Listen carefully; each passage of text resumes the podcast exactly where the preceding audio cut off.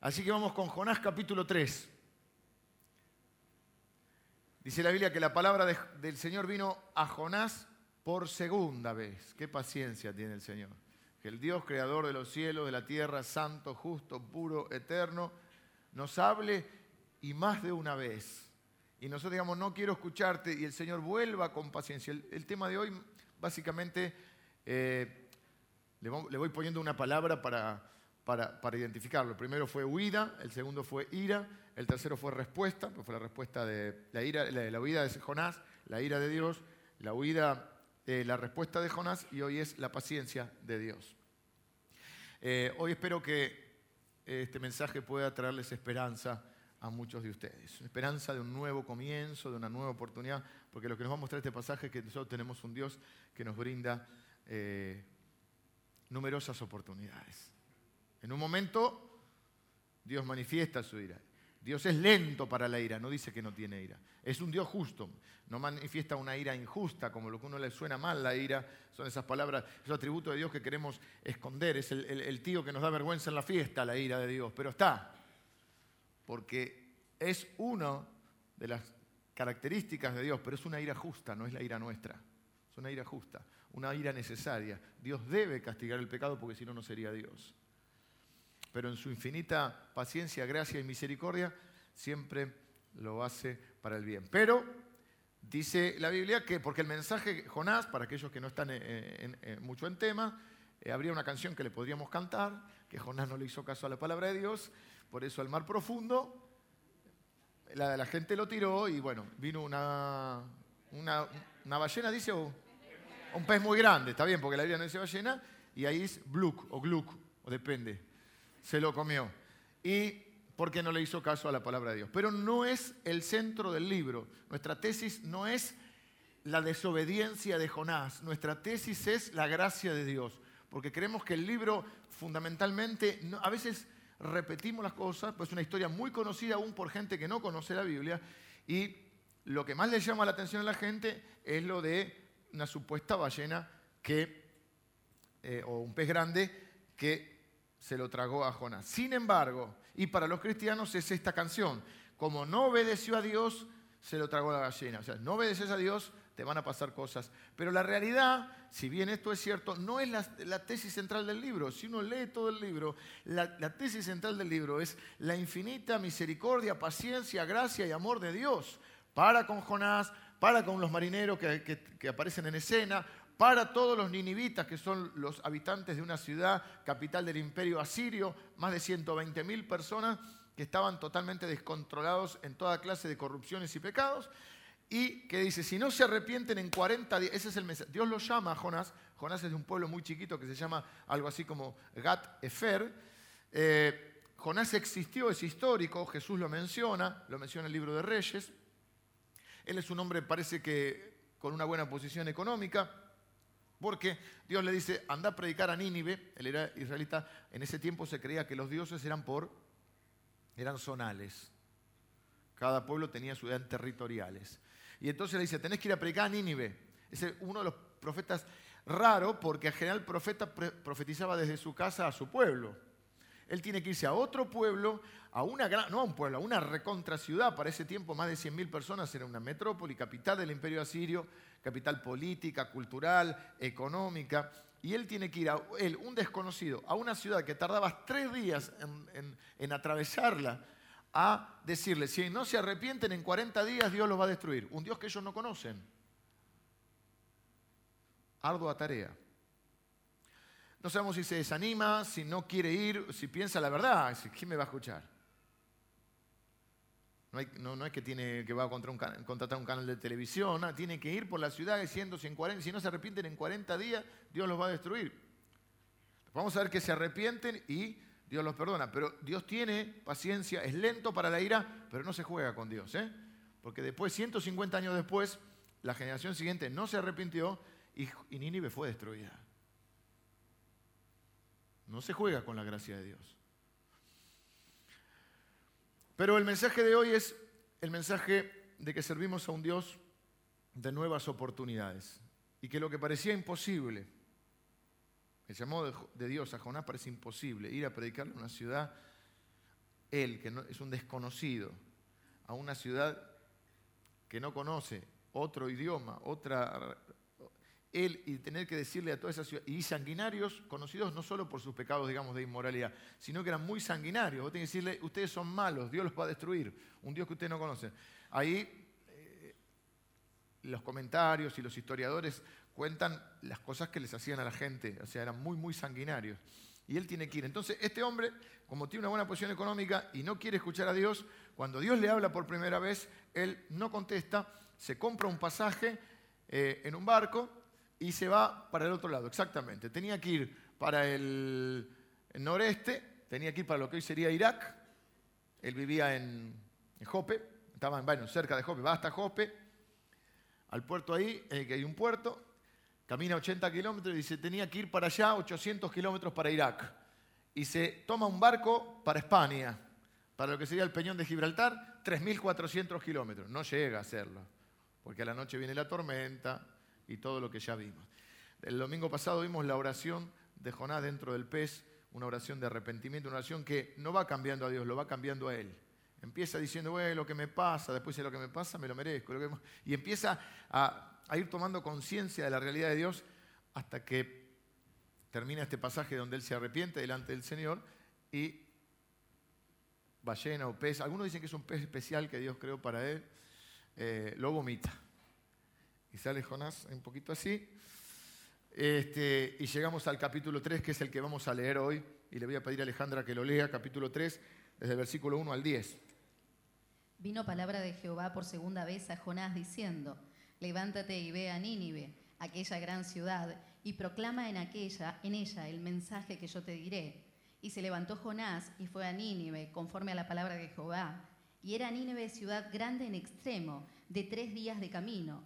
Y comenzó Jonás a entrar por la ciudad camino de un día, y predicaba diciendo, De aquí a cuarenta días Nínive será destruida. Y los hombres de Nínive creyeron a Dios y proclamaron ayuno y se vistieron de silicio, desde el mayor hasta el menor de ellos.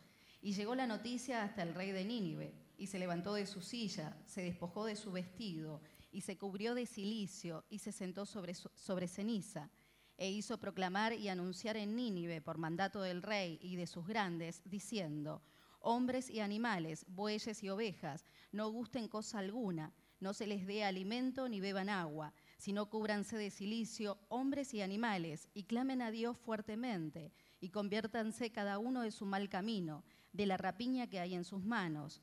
Quién sabe si se volverá y se arrepentirá a Dios, y apartará del ardor de su ira, y no pereceremos. Y vio Dios lo que hicieron, que se convirtieron de su mal camino, y se arrepintió del mal que había dicho que les haría, y no lo hizo. Es increíble esta historia. Tiene una. Hay cosas que a veces son tan simples que las pasamos por alta por lo simpleza, porque buscamos la cosa así como no, no puede ser tan sencillo. La verdad que es tan simple, pero es tan tan fuerte. Ya vamos a llegar a esta historia, pero el mensaje es muy simple, muy sencillo y muy contundente. ¿Cómo medimos nuestro potencial? ¿Cómo medimos nuestra posibilidad de lograr algo. Eh, lo hacemos permanentemente nos damos cuenta o no. Frente a alguna situación nosotros medimos si podemos hacerlo. Eh, el nenito chiquito que empieza a caminar está agarrado de, supongamos, de mi pierna, la mamá del otro lado eh, le hace como para que vaya y el nene está y se agarra y se agarra hasta que puede, está tratando de calcular si puede dar los cinco pasos hasta llegar a su madre o a quien lo está esperando, que en general le hace trampa y se le corre para atrás. Y uno le va haciendo para que... Eh, el joven que está comenzando su primer trabajo y va todo nervioso, entrando quizá al mundo de los negocios, de la economía o no, del, mercado laboral, diciendo, podré, serviré para esto, me irá bien en ese trabajo, o una entrevista de trabajo, estoy preparado para la tarea. ¿Mm? ¿Cuántos se acuerdan su primer trabajo? Bueno, sería hora de que vayan. O tienen mala memoria o no trabaja nadie acá, no sé. Eh, yo recuerdo, eh, bueno, sí, también recuerdo, mis primeros trabajos eran más, más libres, eh, en, otro sentido. Eran, Yo empecé haciendo cosas que no tenían que ver con horario. Mi primer trabajo fue, yo fui eh, vendedor y coordinador de viajes de egresados en la prehistoria. Después vendía ropa por mi cuenta. Hace frío, ¿no? ¿Tienen frío? Sí, va, bájale un poco el aire que está tan así.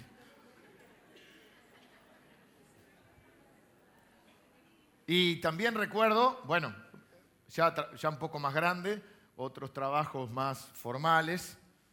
Eh, ustedes quizá, los más jóvenes, recuerdan su primer día en la, secundaria, o algunos, no sé si en la universidad, se acuerdan del primer día en la universidad. Yo me voy acordando ahora, estoy en este momento haciendo, no, no es que lo había pensado esto.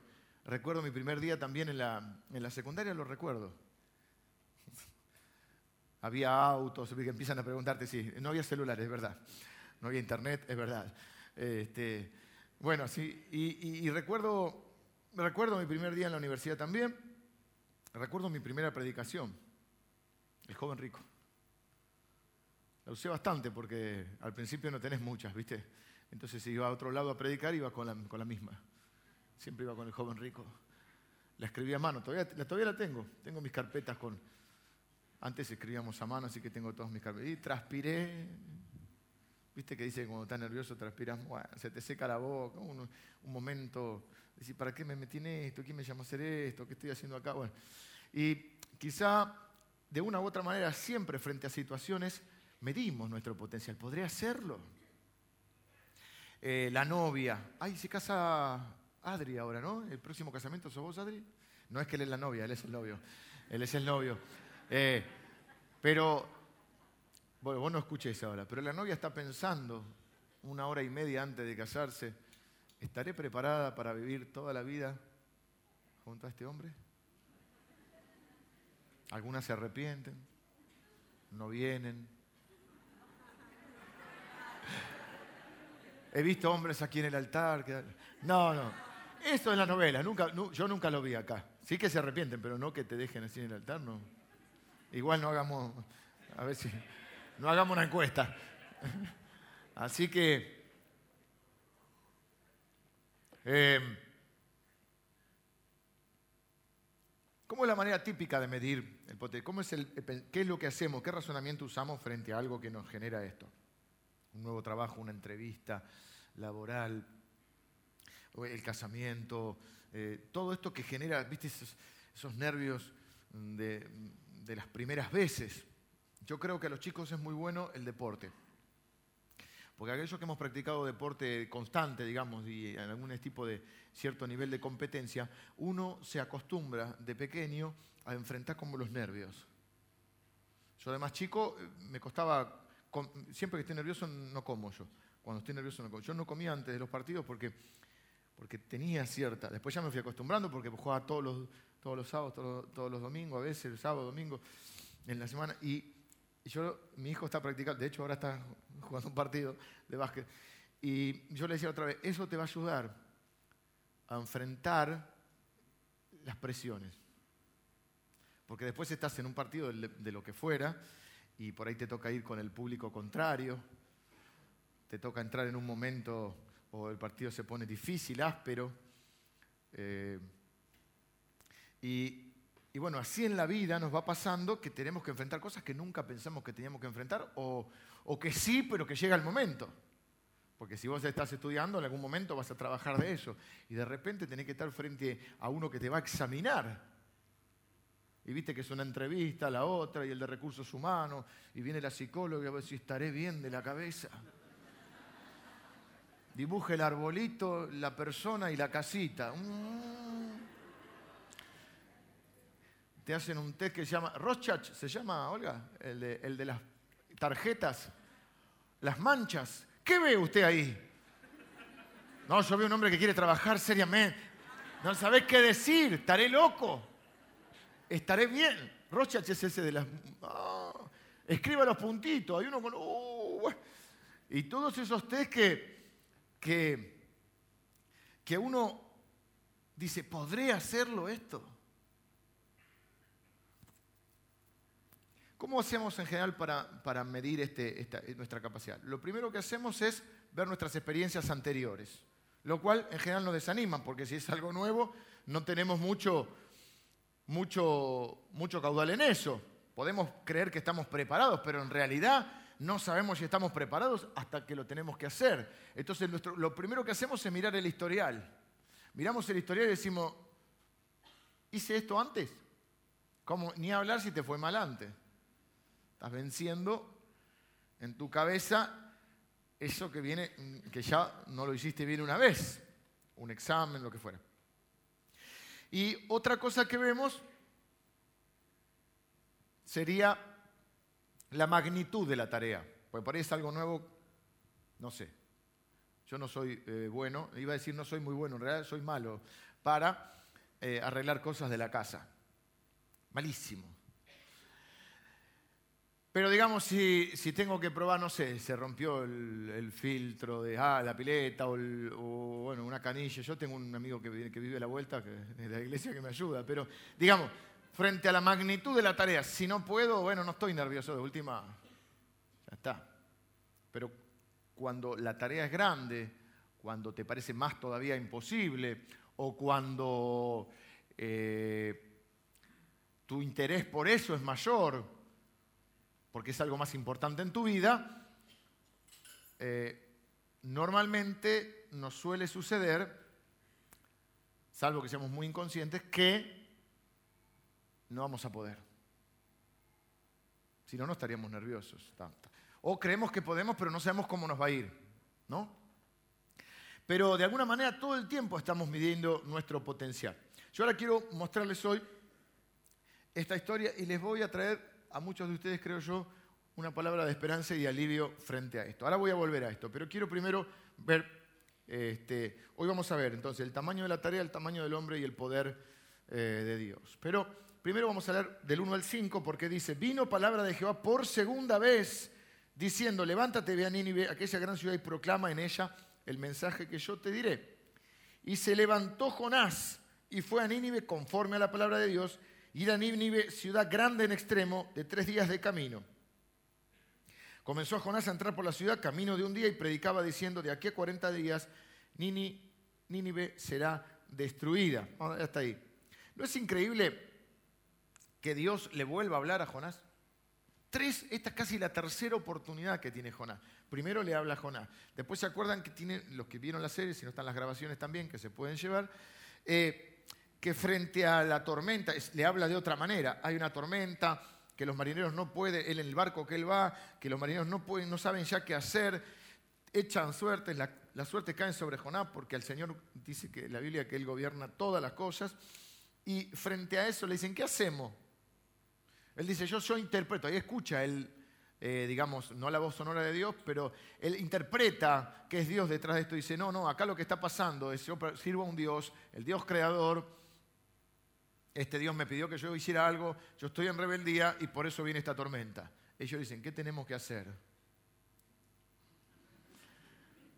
Pregunta retórica. Y él dice, en un acto casi que suena heroico, pero en realidad es un acto de orgullo y rebeldía, tírenme al mar. Él tendría que haber dicho, ustedes no tienen que hacer nada, yo lo que tengo que hacer es arrepentirme delante de Dios y hacer lo que tengo que hacer. Segunda oportunidad. Pero él prefiere, por orgullo, ¿eh? Tragar la salga, porque dice que la salga se le enredan en la cabeza, ¿eh? tragarse los jugos gástricos de la gallina, porque no estaba en el fueguito. Total, mi señora hoy no está acá, así que ella cree que estaba en el fueguito porque le contaron esa historia de chiquito. A mí también, era como los huesitos y está haciendo un fueguito adentro de la ballena. No, no, el tipo está en, en el estómago, ahí. El pastor Emilio nos contó el otro día que en 1900 un hombre que fue tragado por un pez que bueno, cazaron a ese pez, lo abrieron y lo sacaron vivo el, por el 1900. Y la característica que pasó, además de lo milagroso, la característica que pasó, que este hombre le quedó la piel de otro color, no me acuerdo qué color era, medio rosado, de los eh, ácidos y jugos gástricos del pez. Así que no la está pasando bien, pero él prefiere todo eso, primero antes de que lo trague el pez, cae a un mar embravecido, antes que arrepentirse. Y dijimos el domingo pasado, ¿Qué más va a tener que pasar en tu vida hasta que reconozcas que no estás haciendo caso al Señor? Pero acá por segunda vez le habló el Señor, yo diría tercera oportunidad, segunda vez que le habla y le dice, ve a Nínive. Eh, Dios, nuestro Dios, por eso digo, es un Dios de perdón, de paciencia, de gracia. Él vendrá una vez y otra vez y otra vez y otra vez. ¿eh? No porque nosotros lo merezcamos, sino porque Él es un Dios de amor. Si Él no fuera así, no habría esperanza para ninguno de nosotros. Por eso este libro es un libro de gran esperanza, donde el énfasis no debe ser en la rebeldía de Jonás, sino en la paciencia, el amor, la misericordia de Dios, un Dios de nuevos comienzos, un Dios de nuevas oportunidades, un Dios que una vez y otra vez y otra vez va a venir a buscarte, va a venir a hablar, va a venir a, cumplir su propósito en tu vida. Y, y lo hace. Lo que pasa es que cuanto más uno se endurece más se revela, más Dios tiene que trabajar. Algunos lo conocemos como quebrantamiento eso. ¿eh? Y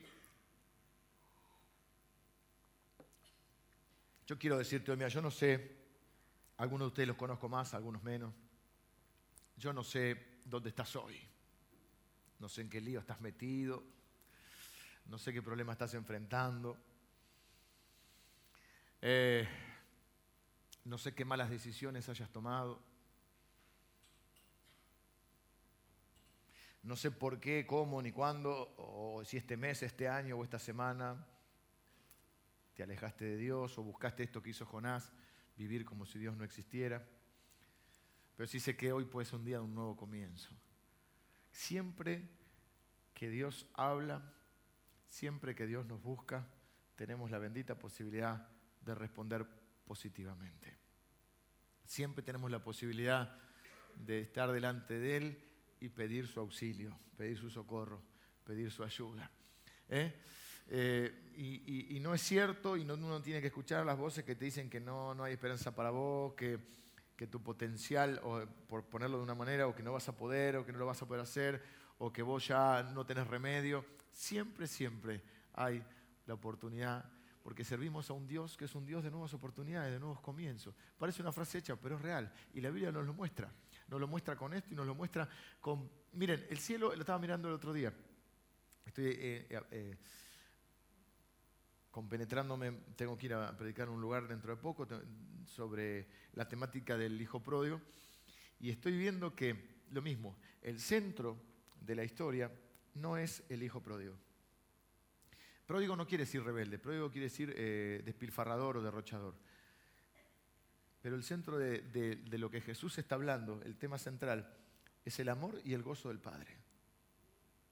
La historia dice, un padre tenía dos hijos. En realidad no hay un hijo perdido, hay dos hijos perdidos. Pero la historia es la de un padre amoroso. ¿Y saben por qué hay tantos hijos perdidos, digamos, como, como se conoce como el menor, como el pródigo? Porque hay muchos hijos mayores que los condenaron. El padre busca a los dos hijos, el padre ama a los dos hijos y el padre busca el bien de los dos hijos. Pero además contó dos historias más. Contó la de una moneda perdida que una señora encuentra en su casa y hace una fiesta, y la que quizá más se conozca, que es la de la oveja perdida, donde el pastor deja 99 ovejas para buscar a la número 100 que se le había perdido. Y todas terminan diciendo, porque hay gozo en los cielos cuando un pecador se arrepiente. Entonces el centro de la historia es un Dios que hace una fiesta no por mil, no por cien, por uno. Por uno. Así que yo, mirando eso, pensé, entonces el cielo es una fiesta permanente. Están todo el tiempo, porque un pecador que se arrepiente ya hay una fiesta. Y yo diría que a cada rato hay uno que se está arrepintiendo. Ese es el Dios que servimos. No es el Dios que te va a tragar, tragar la gallina, en el mejor de los casos. ¿eh? No, Ahora, fíjense que nada en la Biblia es casual y lo que hace eh, el, escritor, creemos que el escritor, me preguntaron quién es el escritor de Jonás, probablemente sea el, propio Jonás que habla en tercera persona, no se sabe quién lo escribió, pero probablemente sea él por algunos detalles. Se, se esfuerza en mostrarnos que Nínive era una, una gran ciudad. Dice, una vez Nínive era una gran ciudad. Lo repite, Nínive era una gran ciudad después dice que era de tres días de camino. Algunos lo cuentan, eh, hay diferentes eh, como así, interpretaciones de la traducción. Algunos cuentan que tardabas tres días atravesar, te llevaba tres días atravesarla, caminando. Otros piensan que tres días te llevaba a recorrer los lugares más importantes de la ciudad como para conocerla. De una u otra manera, lo que te está mostrando, además dice al final del libro que tenía más, de, más de 120 mil personas. Una tremenda ciudad. ¿Eso qué nos está mostrando? La magnitud de la tarea. Jonás, más allá de que es fácil apurarnos y juzgarlo, Tomás hizo lo que quizá hubiésemos hecho cualquiera de nosotros. Tomás, eh, Tomás, Jonás, se asustó. Dijo, yo no puedo hacer esto. ¿Qué hacer yo? Voy a una ciudad, eh, imagínense ustedes mañana tienen que pararse en, en, el obelisco, en la ciudad de Buenos Aires, o ir a Nueva York y decir, bueno, así sin nada, sin, sin ningún tipo de, de apoyo de, ningún, de ninguna característica, visible por lo menos, a un pueblo que no conoce a Dios, no, no, no sabe de Dios. No es que vos vas a un lugar que ya, hay una iglesia, me contacto con el pastor. No hay nadie. Llega un tipo que viene de un pueblito chiquitito así a decirle por la calle, eh, si no se arrepienten la ciudad va a ser destruida. ¿Quién lo va a escuchar? No quién va a creer, ¿quién lo va a escuchar? ¿Y él qué hizo? Hizo lo que hacemos nosotros frente a una tarea nueva. ¿Lo hice antes? No. ¿Tengo muchos recursos? No. La tarea más grande que yo, sí, se mira a sí mismo, mira la tarea y dice, esto es imposible. No es imposible que crean, es imposible que me escuche alguien en medio del ruido, una ciudad capital del imperio asirio.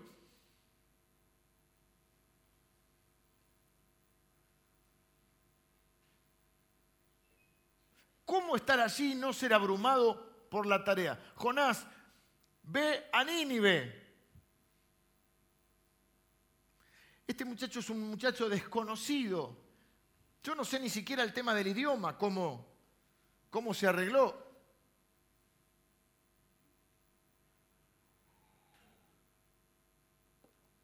Y yo pensaba, también le pasa a la iglesia de Cristo hoy vemos nuestra ciudad y decir, ¿cómo es esto? ¿Vieron cuando la gente siente, cuando yo era más chico decía, morón para Cristo? Y vos decís, morón para Cristo. Es una, una linda expresión de deseo, pero ya llevamos 70 años acá. Hay otras iglesias que deben, llevar igual, más o menos años. Y morón para Cristo. Argentina. Y oramos por vos, Argentina, pero está complicado. Y llevámoslo más a, a lo pequeño, pequeño pero para vos no es pequeño porque es tu vida. Y cuando vos decís, o te dicen, vas a ser padre.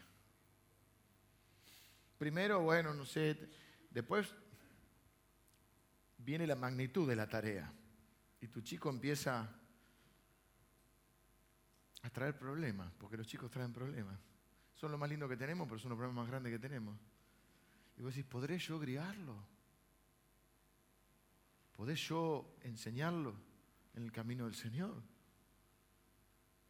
Se pone más grande y me dijeron, problemas chicos, yo ah, cuando crezcan ya está, no, me dijeron, nenes chicos, problemas chicos, nenes grandes, problemas grandes.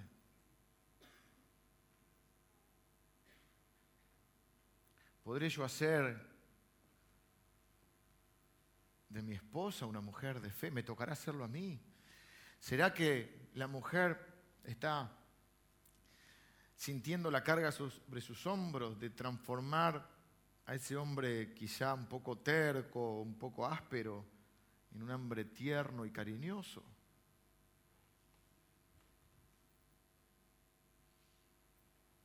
¿Podré uno hablarle a los compañeros o podrán nuestros compañeros de, trabajo, de escuela,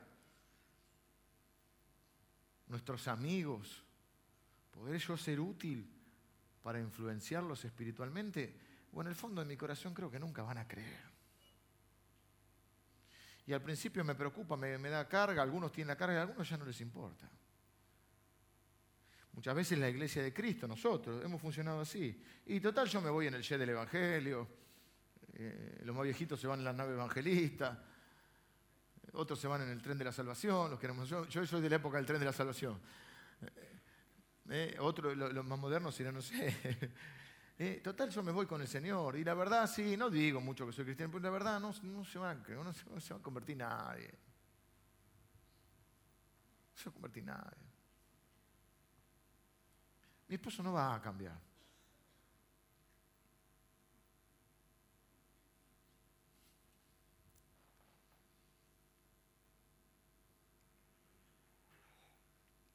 Y si me animo a hablar, estaré preparado para contestar las preguntas que me hagan. Porque vas y decís que sos cristiano y te empiezan a preguntar. Y te preguntan de la Biblia, ¿estaré preparado? Che, ¿y cómo es eso de los siete días de Génesis y la ballena? ¿Y por qué Jesús murió en la cruz? Y vos sabías nomás que murió en la cruz por tus pecados. Si te animás a decir, oh Dios te ayuda cuando estás mal, pero podréis contestar las preguntas, ¿estaré preparado?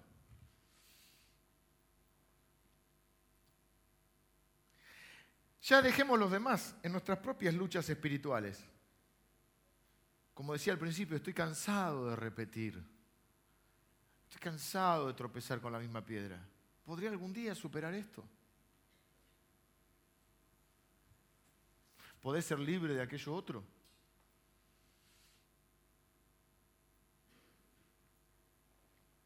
¿Cómo medís tu capacidad para hacerlo?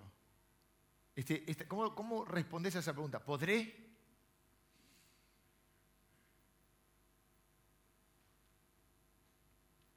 ¿Te entusiasma?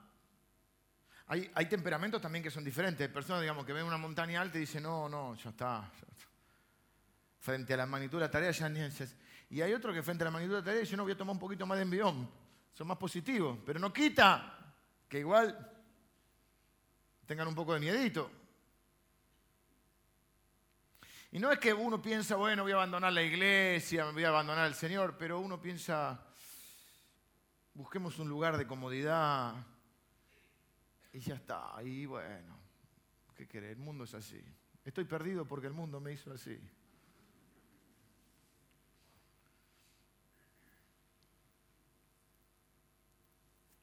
Pregunta, ¿no podría ser que hayas hecho una ecuación equivocada?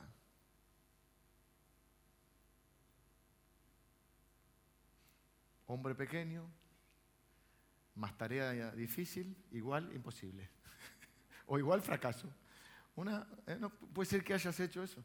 No puede ser que te hayas equivocado en la forma en que medís tus posibilidades. Yo con Jonás te quiero mostrar eso. Para mí el versículo 5 es glorioso.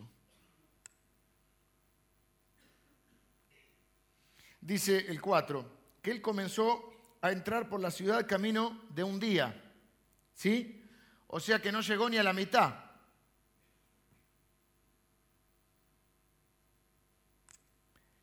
Pero fue. No llegó ni a la mitad y empezó a proclamar lo que Dios le había dicho. Y miren lo que dice el versículo 5, glorioso para mí. Es una de las descripciones del poder, para mí, del Antiguo Testamento, del poder de Dios más, más impresionante. Y los hombres de Nínive creyeron. Si tiene ahí la Biblia, por favor, y tiene una virome, márquelo. Márquelo con flúor. Márquelo, por favor, márquelo. Márquelo. Y los hombres de Nínive creyeron. Una vez más lo quiero decir. Y los hombres de Nínive creyeron. Se fue al diablo todo especulación humana, todo pronóstico realista, porque yo así le decía a mi mamá siempre, yo no soy pesimista, soy realista.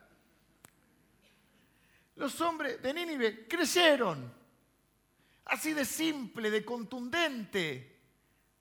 Yo creo que ni Jonás, después Jonás se enoja, bueno, ya vamos a ver, pero en ese momento, Jonás debe haber dicho, seguro que estos tipos no me entendieron el idioma.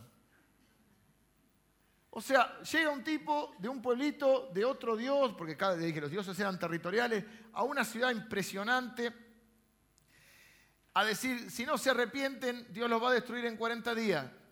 Bueno, ya está, ya lo dije, ahora me voy a mi casa. Huyamos antes de que me agarren. No, los hombres de Nínive crecieron, pero te voy a decir más todavía, porque Dios siempre hace mucho más allá de lo que pensamos. Y proclamaron ayuno y se vistieron de silicio. Escucha esto desde el mayor hasta el menor. Y, llegó la noticia hasta el rey de Nínive y se levantó de su silla, se despojó de su vestido, se cubrió de silicio, se sentó sobre ceniza e hizo proclamar y anunciar en Nínive por mandato del rey y de sus grandes, o sea, los grosos, diciendo, hombres y animales, hasta los animales los hicieron arrepentir estos tipos, bueyes y ovejas, no gusten cosa alguna, o sea, le hicieron hacer ayuno a, las bestias, no a las, no a las bestias, a las personas, no a las personas. no gusten cosa alguna, no se les dé alimento ni beban agua, sino cúbranse de silicio hombres y animales y clamen a Dios fuertemente y conviértanse cada uno de su mal camino, de la rapiña que hay en sus manos. Parece Billy Graham el tipo predicando, es el rey. ¿Quién sabe si se volverá y se arrepentirá Dios y se apartará del ardor de su ira y no, pereceremos? O sea, los hombres de Nínive se convirtieron. Y esto esto viene a mostrarnos y es lo que yo quiero transmitirles hoy. Sé que lo saben, sé que saben que no hay nada imposible para Dios, pero quiero que lo gusten, que lo prueben. Es fantástico este versículo de la Biblia porque tiene una simpleza y fue y predicó y se convirtieron. Y algunos de ustedes seguramente ya lo han probado porque dicen, no, se convertirá. Nunca fuiste y alguien, a veces han sido forzados, hemos sido forzados a predicar porque el tipo nos pregunta. Sí, soy cristiano. No, pero contame, sí, voy a la iglesia. Contame, quiero saber. Y en un momento no te queda otra que predicarle. Y capaz te dice el tipo, orás por mí. Buah. Señor, bendícelo. Y se convierte. El Evangelio es poderoso porque no depende de mi potencial, ni de mis recursos, ni de mis capacidades. Depende de Dios. Y los hombres de Nínive, así me dijeron a mí cuando empecé a predicar, pensar que no daba dos pesos, por me dijo una hermana, para alentarme. Gracias, mi hermana. Igual ya está con el Señor, la bendecimos por... Me lo dijo bien, me quiso alentar, pero... Si yo no sé qué le pasa a la gente. Se acercan, me dicen, yo a vos no te bancaba. Y yo digo, antes no me conocía, ahora tampoco. Ahora te gusta como predico, pero no, yo a vos no te banca. Bueno, bueno, pero dicen como algo bueno, ¿viste? Sinceremos, no, no. Yo, tan mal, le cae. Bueno, eh, nadie daba dos pesos por la gente de Nínive. A tal punto que eh, empezó a caminar, bueno, imagínate, bueno, vos fuiste, ponele a Capital, así todo un lío, ah, aparte todos estos pueblos son muy, muy gritones y muy de andar siempre por las plazas, que eran los centros cívicos y esos lugares. Entonces en el medio de todo eso hay un loquito diciendo, arrepiéntanse. Y los hombres de Nínive se convirtieron. No solo se convirtieron, proclamaron ayuno y silicio. Te voy a decir lo que es el ayuno y el silicio, qué significaba. Eh,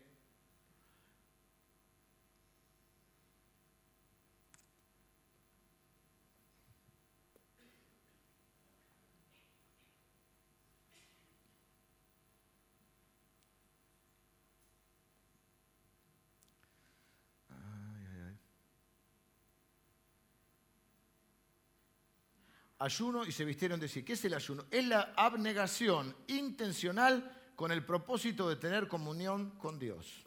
Qué definición que encontré. Vieron con el ayuno dice, ¿qué es el ayuno?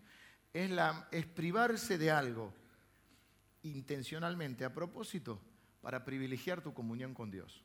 No es que Dios quiere que sufra, que no, no, es que yo digo, yo voy a poner a Dios de alguna manera en primer lugar, mi foco va a estar en Él, entonces lo saco de la comida o de otras cosas. Hay ayunos de muchas cosas, puede uno privarse de otras cosas. Ayuno significa privarse, abnegarse de algo para buscar la comunión con Dios. Y el silicio era eh, una vestimenta de luto, de tristeza, se hace generalmente, se hacía en los momentos de la muerte. Y acá está, estas personas que habían encontrado placer en la maldad, personas que no solo pecaban, sino que intencionalmente incentivaban a otro a pecar, que ahora están lamentándose y llorando por su pecado. O sea, el silicio es una muestra de lamento. Se vestían de silicio cuando había muerto alguien, se sentaban sobre ceniza. Algunos, el caso de Job se, ve que se tira, se postra en tierra y tira sobre su cabeza también. O sea, esta gente, por la cual nadie daba dos pesos, usted y yo por ahí, porque si habíamos leído el libro, esta gente creyó. Y como nos gusta decir, es creer o reventar. Y yo prefiero creer. Entonces yo quiero cambiar la ecuación hoy. Porque si nosotros captamos la idea de este versículo 5, que para mí es el, pasaje central, vamos a captar la idea del mensaje de hoy. ¿Cuál es la idea principal del mensaje de hoy? Si captamos esto puede transformar nuestra vida. Es que tu llamado y mi llamado, tus tareas y mis tareas, o sea, lo que Dios me pide a mí, no es que yo obtenga resultados. Lo que Dios me pide es que, lo va, es que yo vaya, que lo haga. Mi tarea no es convertir a la gente, mi tarea es predicar. Mi tarea es ir. Mi tarea es, y la tuya, es orar, hablar, estar, ir. Ay, pero si van a convertir, no se van a... Eso no, no es tu problema. Tu tarea, total, los hombres ahora no nos escuchan, no es convertir a ese hombre terco y bruto que está al lado tuyo. No me gusta decir, dígale al de al lado. Decirle bruto, terco, bruto, terco, oh, qué gozo. Convertirlo en un hombre tierno. Tu tarea no es convertir a tus hijos. Tu tarea es ir, hacer lo que te toca hacer. ¿Se entiende la diferencia? Tu tarea es hacer lo que te toca hacer, amar, orar, bendecir, ir, hablar, servir. Esto te saca, si, no, si lo comprendemos bien, porque a veces ni sabíamos que teníamos, te saca una mochila de los hombros. No sos Dios. Yo aprendí hace algunos tiempos, ¿saben la mochila que yo me saqué hace unos años? Cuando yo sobre todo ya cuando comencé el pastorado, yo pensaba que yo tenía que ser el Espíritu Santo. Y entonces me frustraba. Consejería, por eso me frustra tanto la consejería y me cuesta. Y hay hermanos, porque en la multiplicidad de dones, Dios le ha dado esos dones a otros hermanos, porque a mí me cuesta mucho, porque me enojo. Porque digo, a ver, esto es así, esto es así, hacelo y dejate hinchar. Deja. Eh, pongo loco. Convertite.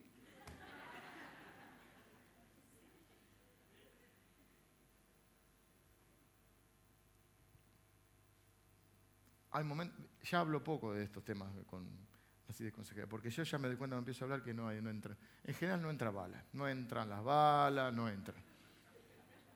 Probá por la buena, la mala, tira de acá, allá, Dios te va a castigar, va a caer fuego del cielo, no importa. Entonces uno que dice, bueno, Está bien, voy a orar. Listo. El otro día estaba orando, el domingo pasado fue que oramos por la gente. Y hay personas que y dicen, yo no tengo ningún arrepentimiento. Y yo dije, ¿y ahora qué le digo?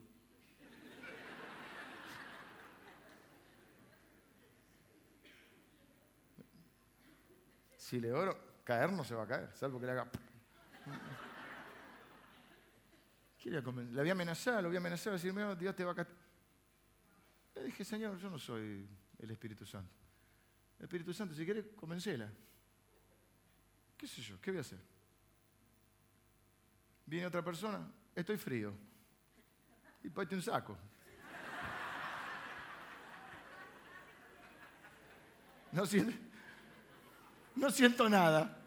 Es que te meto una piña, a siento algo. Me hacen reír. En realidad me, caigo en ira, no caigo en, en, risa. Ah, no sentí nada. Ah, no sentí nada. Señor, ilumínalo, elimínalo.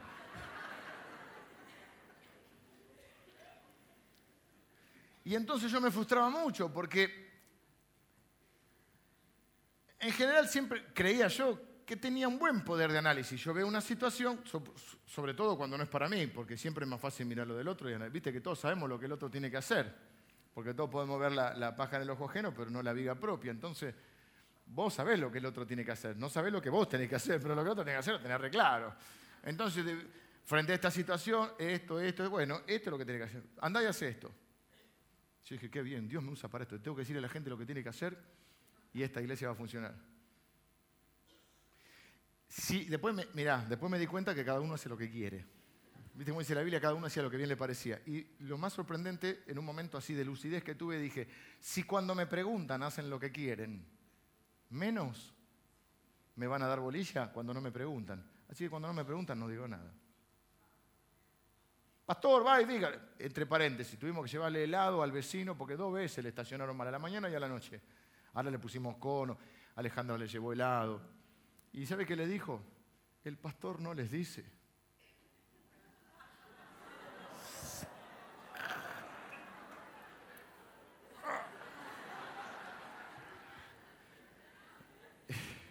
Ale, Ale, sabe, eh, Ale es una personas que más me conoce, como pienso, y sí, claro que les dice. Y sabía que cuando me lo iba a contar yo qué iba a decir. Claro que les digo. Vaya si les digo. Y algunas cosas más, pero el pastor no les dice. Eh, volviendo al tema. Entonces yo, ¿qué le Vieron los pastores a veces, no, van a buscar a la gente, che, ¿qué andas haciendo? Si cuando te vienen a preguntar, llorando, después en lo que quieren, si no me preguntan, no digo nada. ¿No es cierto? Convertite, es la frase que resume este momento. Entonces yo lo que entendí es que mi tarea es hacer lo que a mí me corresponde. Pero si no, casi que es pecado, porque uno quiere ser Dios. No quiere arreglarle la vida a la gente. yo estoy sin trabajo, vení, yo te consigo un trabajo. Después lo va, te hace quedar mal, no cumple, el tercer día llename otro. No, venía a trabajar conmigo, yo te voy a pagar. Después lo que uno le paga, a mí no me pasó en eso, pero digo, que si es poco, que si es mucho. Dice Pablo, queriendo yo hacer el bien, hallo esta ley, el mal está en mí. Por enésima vez digo, que la iglesia no, uno no debe enojarse con la iglesia cuando tiene un problema con un hermano. Vamos madurando ya, ¿sí? Ni andar contando el problema por todos lados. Ah, te vendí un auto que es una porquería, ya está, terminala. Vendelo y comprate otro y no enches más. O vendelo y comprate la sube. Está, terminala. ¿Qué querés que hagamos? Una vaquita para comprarte el auto. ¿Qué más haces? Terminala. Madurá.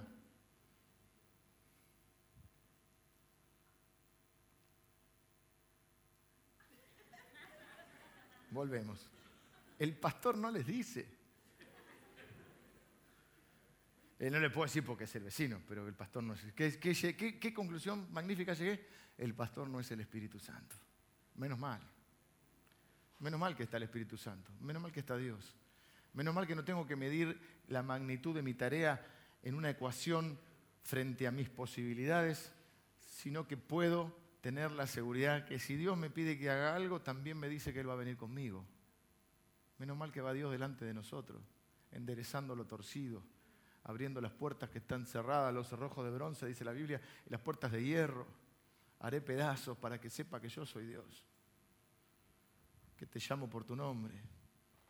Nuestro trabajo no es realizar nuestra, la tarea, nuestro trabajo es ir Dios será fiel a su tarea y a su propósito. Y cuando usted comienza a darse cuenta de esto, usted se saca la carga de sus hombros. Sobre todo los que están liderando acá, que tienen gente en el grupo, el discipulado, pastores de jóvenes, eh, grupos de mujeres, de hombres. Nuestra tarea es ir y hacer lo que se nos pide. Los resultados son del Señor.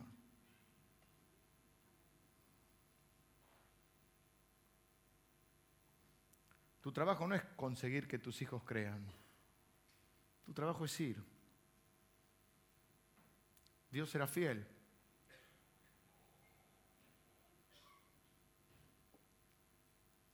Tu trabajo no es que tus amigos sean espirituales. Tu trabajo es ir. Vengan los músicos, cierro. Tu trabajo ni siquiera es hacer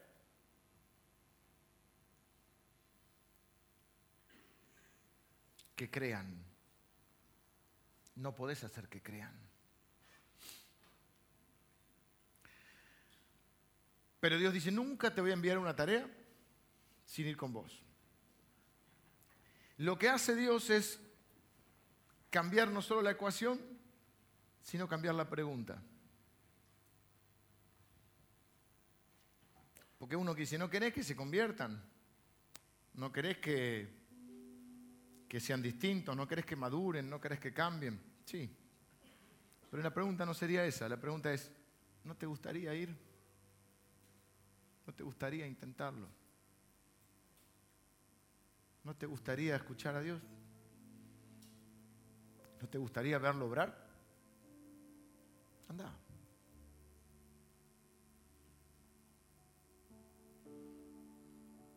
Dijo Jesús, la verdad, la mies es mucha y los obreros pocos. Pero lo dijo hace dos mil años.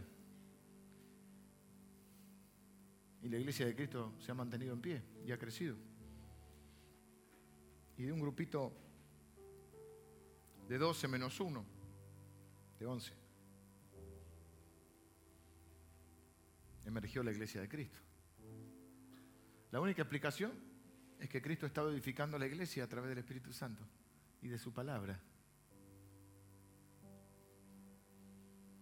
Entonces yo quiero hoy, primero sacarte quizá una carga de tus hombros. Quizá comprendiste mal la tarea. Al comprender mal la tarea, no querés ir. O dejaste de intentarlo, o te desanimaste. Pues no, ¿qué, qué se va a convertir esta gente de Nínive? Perdón, una pérdida de tiempo. Pero tu tarea no es que se conviertan los de Nínive, tu tarea es ir.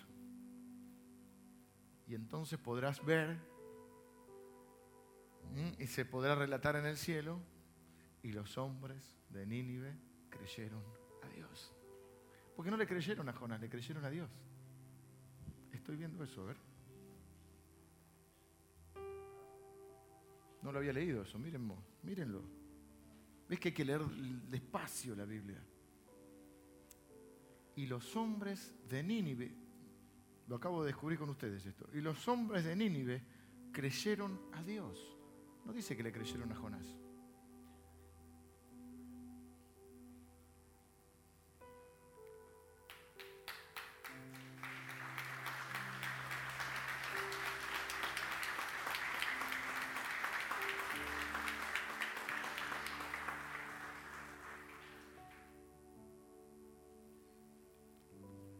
Que dice Isaías 40, 27.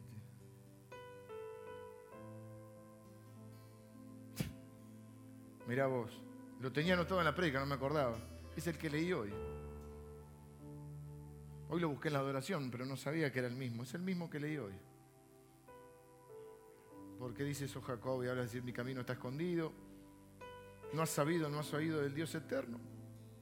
Él no se fatiga, no desfallece. Su entendimiento no hay quien lo alcance, Él da esfuerzo al cansado, multiplica las fuerzas al que no tiene ningunas. Los muchachos se fatigan y se cansan, los jóvenes flaquean y caen, pero los que esperan en Jehová tendrán nuevas fuerzas, levantarán alas como las águilas, correrán y no se cansarán, caminarán y no se fatigarán.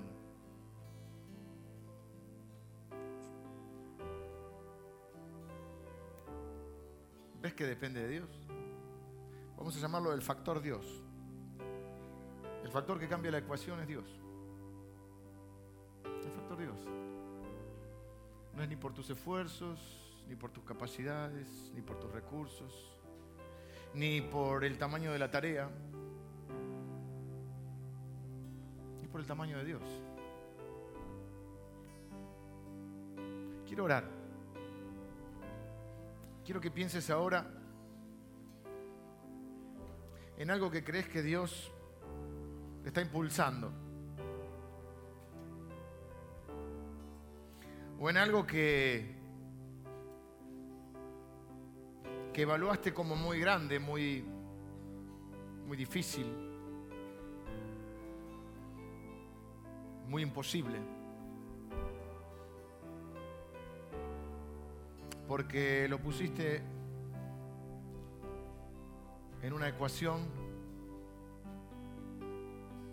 junto a tus recursos, junto a lo que sos. Dijiste, yo soy pequeño, la tarea es grande, el resultado no puede ser favorable. El resultado debe ser negativo. Pero hoy estamos cambiando la ecuación. Hoy estamos cambiando la ecuación. Porque los que esperan en el Señor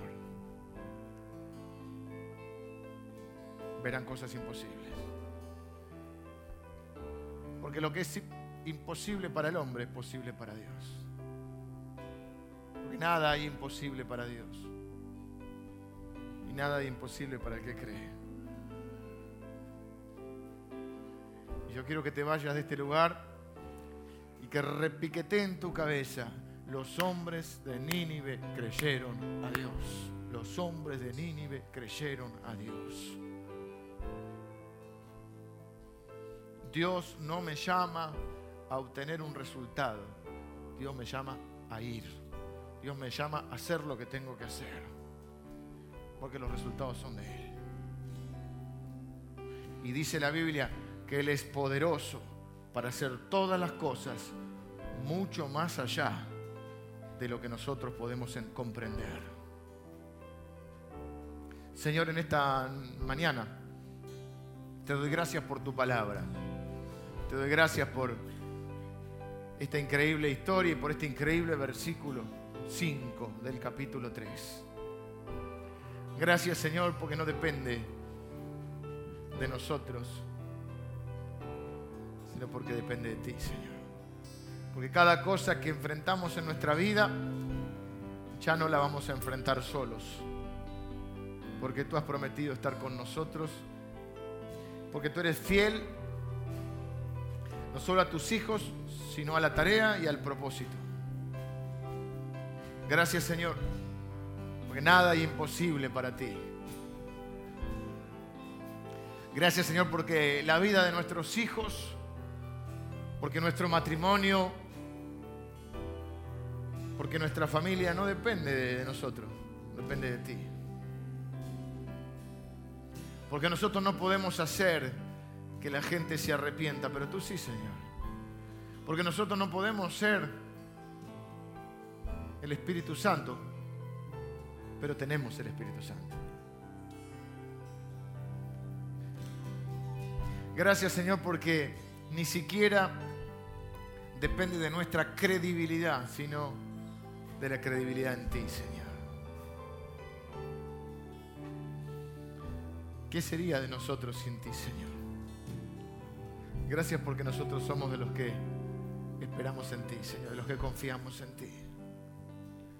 Porque no miramos o no vamos a mirar de acá en más el tamaño de los desafíos, sino el tamaño de tu poder, de tu gracia y de tu misericordia. Gracias Señor porque se sale una mochila de mis hombros y de los hombros de mis hermanos. Porque, porque el fracaso o el éxito no está condicionado a mi capacidad.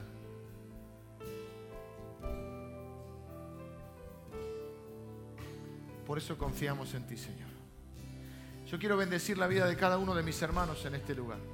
Los que hoy están cambiando la ecuación conmigo. Están cambiando la ecuación. Los que estoy, hoy están empezando a, llenarse en su corazón de esperanza, de expectativa y de fe. Los que ahora están orando por sus hijos. Ahí los que están orando por sus hijos. Oren por sus hijos. Oren, oren por sus hijos. Oren por sus hijos, ahí donde están, oren por sus hijos. Yo oro por los míos, Señor. Presento la vida de mis hijos, Señor. No dependen de mí, dependen de ti, Señor.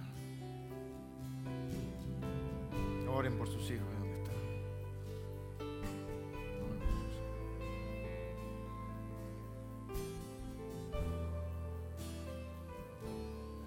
Ahí donde está, ora por tu esposa, ora por tu esposo. Vos no la podés cambiar, pero el Señor sí. Orá ahí donde estás, orá donde estás. Orá donde estás. Pedile que te cambie a vos primero. Orá ahí donde estás, orá.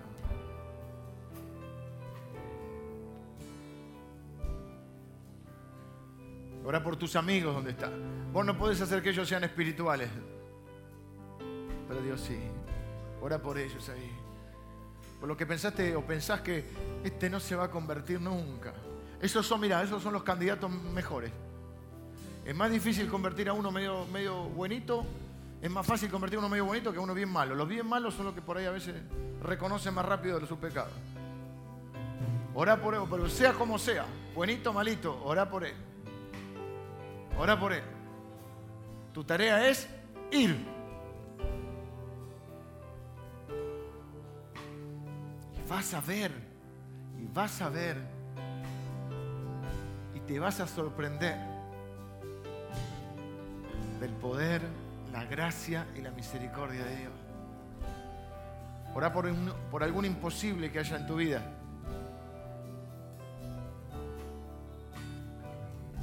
Si no, me dedicaría a otra cosa, mira. Si creyera que Dios no es el Dios de los imposibles, me dedicaría a otra cosa. Tantas veces me desanimo, tantas veces me frustro, tantas veces siento que, que no puedo lograr lo que quisiera, ni en mi vida, ni en la vida de las personas. Y es cuando me digo, pero bueno, yo no soy Dios. Yo no soy Dios, yo soy un simple predicador del Evangelio. Medio pelo pero sirvo a un gran Dios, a un glorioso Dios, a un maravilloso Dios, de gracia, de poder, de misericordia. Y los de Nínive van a creer, van a creer, porque le van a creer a Dios. Señor, presento mi vida, la vida de mis hermanos, nuestras oraciones, nuestros imposibles. Te damos gracias por tu palabra. Padre, que esta palabra traiga a través de tu Espíritu Santo esperanza fe en la vida de mis hermanos.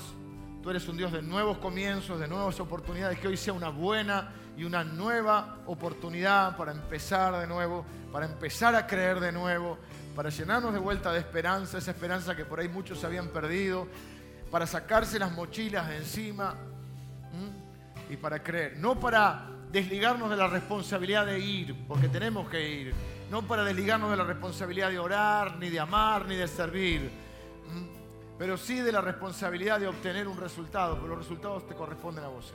Yo te bendigo, Señor, en esta mañana. Te doy gracias por tu palabra que me ha bendecido, Señor. En el nombre de Jesús, amén.